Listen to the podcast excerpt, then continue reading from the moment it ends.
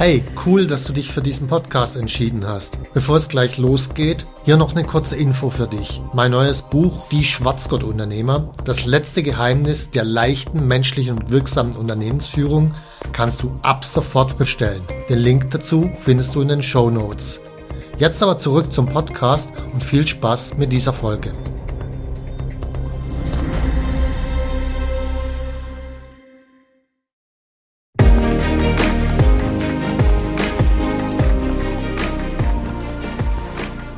Hallo zusammen, ich bin Stefan Mehrath, Unternehmer, Bestseller-Autor und Unternehmercoach.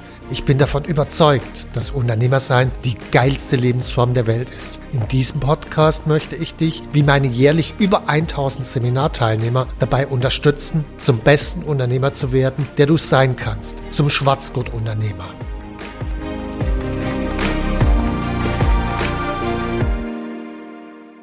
Herzlich willkommen in meinem Podcast. Heute bin ich nicht allein. Heute ist ein ganz besonderer Unternehmer zu Gast, der Mio.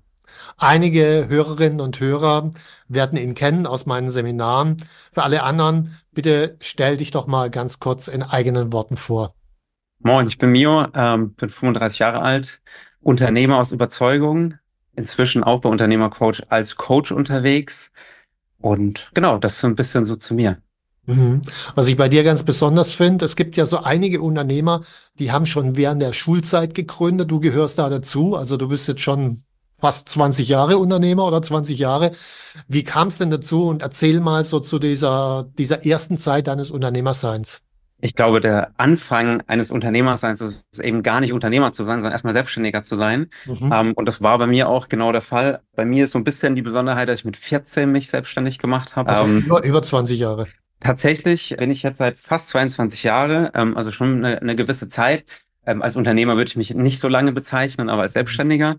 Genau mit 14 Jahren habe ich mich tatsächlich ganz naiv habe ich angefangen, Rechnungen zu stellen als äh, Programmierer, bis dann der erste Kunde gesagt hat, ja, da fehlt sowas wie eine Steuernummer und ich mich gefragt habe, was ist denn eine Steuernummer?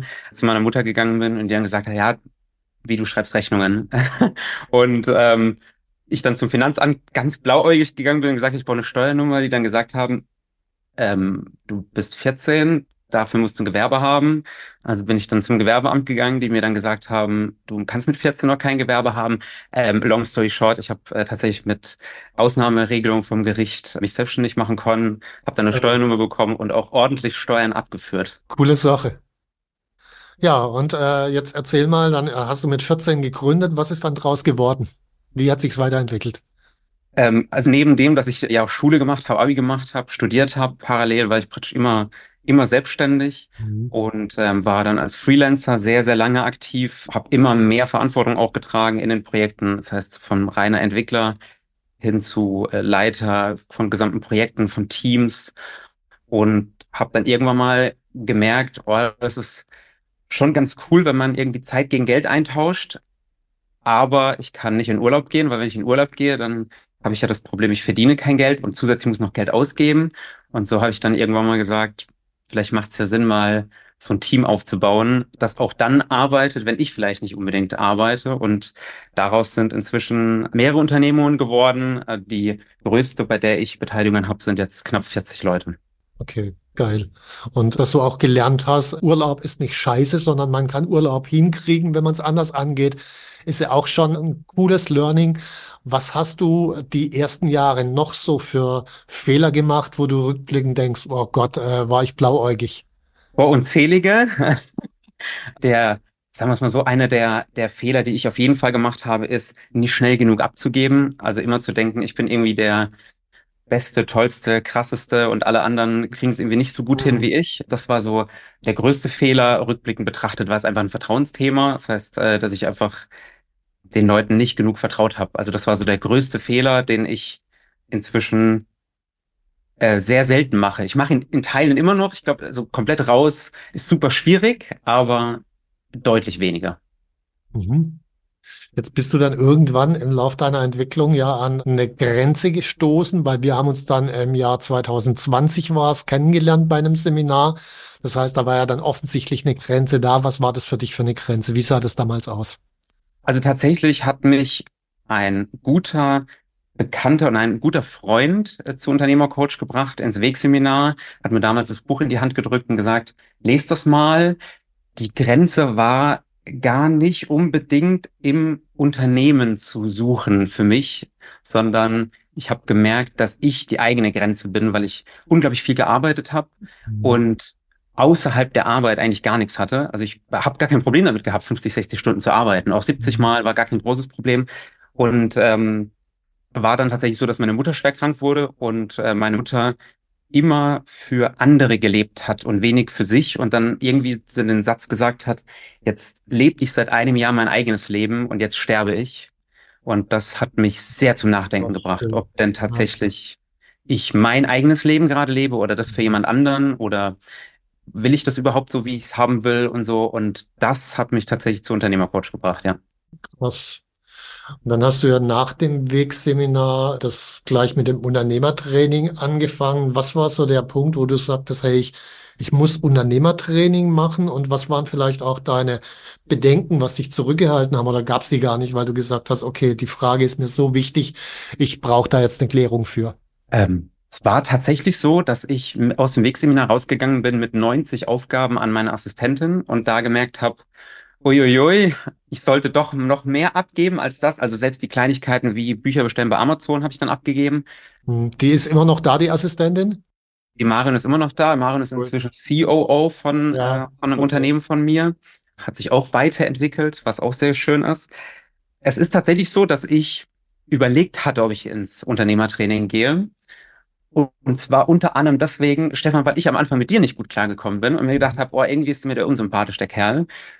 Hm. Und ein guter Bekannter, der mich eben auch ins Wegseminar gebracht hat, gesagt hat, also ich mache Unternehmertraining. Mhm. Und ich habe dann gesagt, ah, Mann, wenn der es macht, scheiße, mach ich's auch. So. Und äh, von Anfang an hat mich vor allem eine Sache getriggert. Ich wusste, dass ich alleine nicht mehr weiterkomme, da wo ich gerade stehe. Und ich auch bewusst in die Überforderung gehen wollte. Mhm. Und das hat mich ins Unternehmertraining gebracht. Jetzt hast du während des Unternehmertrainings, glaube ich, eine ganze Reihe von Überforderungen erlebt. Kannst du mal zwei, drei benennen? Alleine schon mich in eine Gruppe einzufügen und nicht immer der absolute Leader und der Alpha zu sein. Das war schon auf jeden Fall eine Herausforderung für mich. Zusätzlich war auch die Herausforderung für mich, dass ich unfrei wurde dadurch, dass ich mich eben dem unterstellt habe, dass ich gesagt habe, da gibt's einen Trainingsplan und das ziehe ich jetzt durch, egal was passiert. Das war so das Zweite. Das Dritte war, mich zu öffnen. Also auch gegenüber meinen Mitarbeitern, äh, mich zu öffnen, Selbstoffenbarung auch mal zu machen und zu sagen, hey, ich bin hier nicht der absolute King und weiß alles und muss alles wissen, sondern ich bin so Mensch, wie ihr es auch seid. Mhm. Das sind, kann ich nachvollziehen, richtig große Herausforderungen, so wo du oder da, wo du vorher standest. Jetzt hast du dich den Herausforderungen gestellt und ich würde auch sagen, du hast dich den Herausforderungen nicht nur gestellt, sondern die auch gemeistert in gewisser Hinsicht. Was ist denn da für dich bei rumgekommen, jetzt sowohl dich in eine Gruppe einzubringen, als auch die anderen Themen, die du genannt hast? Was ist da wirklich dann bei rumgekommen?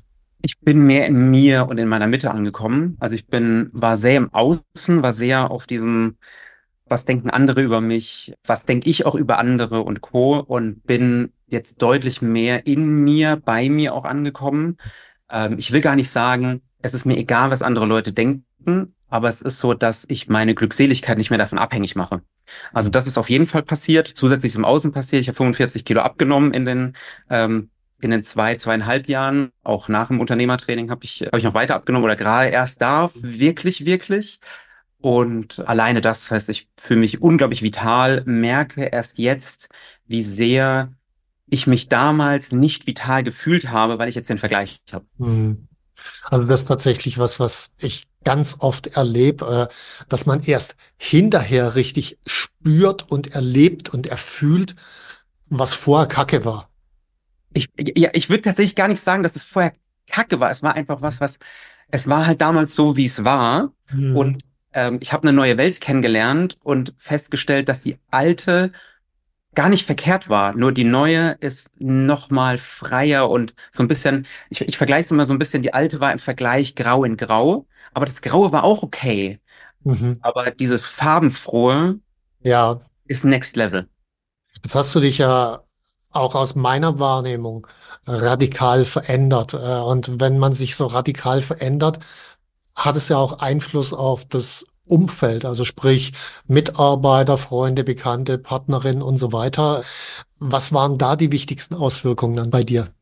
Äh, sagen wir es mal so, ich bin ins Unternehmertraining gegangen und wenn man ins Unternehmertraining geht, oder viele, die ich auch so kennengelernt habe, die fangen dann an, alle rund um einen zu coachen. So, auf einmal denkt man, man ist irgendwie der Coach vom Herrn und ich weiß, welche Fragen ich stellen muss und ich frage dich, was das mit dir macht und Co.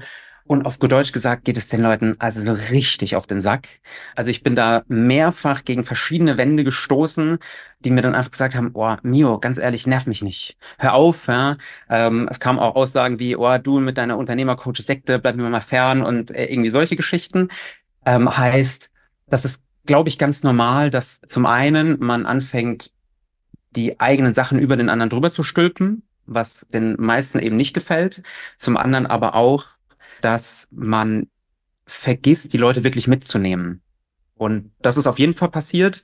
Im Nachgang betrachtet, also auch solche Geschichten wie mit der eigenen Familie den Grenzen aufzuzeigen, weil man gemerkt hat, oh krass, die fangen an, sich einzumischen oder schon seit Jahren einzumischen in Themen, die sie auf gut Deutsch gesagt wenig angehen, äh, den Grenzen aufzuzeigen und dann im Nachgang auch gegen die Widerstände und gegen Weinen und Schreien und wie auch immer, was dann aus der Familie kommt, im Nachgang dann solche Sätze zu hören wie, ist doch ganz cool, was da passiert ist. Mhm. Ähm, auch von Mitarbeitern, die, also es gibt einen Mitarbeiter, der mir ganz klar gesagt hat, Mio, ich möchte nicht von dir gecoacht werden, hör auf damit. Die dann ein Jahr später zu einem kommen und sagen, hey Mio, ich komme gerade nicht weiter, kannst du mir mal Impulse geben?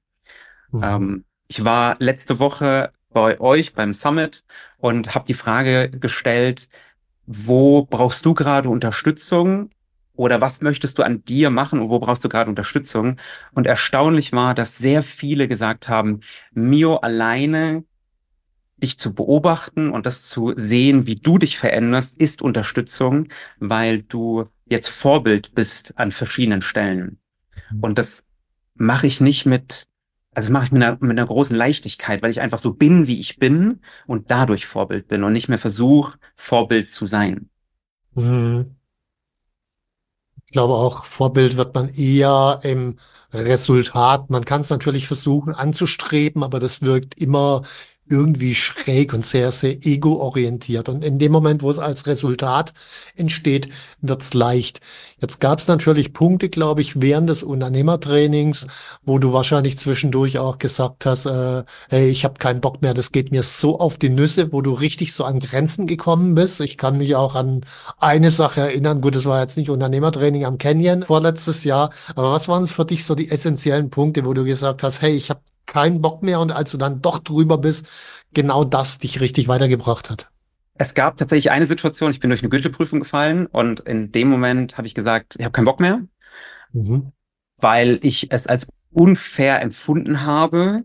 Ähm, da ging es um das Thema auch Gewicht und ähm, mein Coach hat damals gesagt, Mio, hast du denn alles gegeben, was du geben konntest?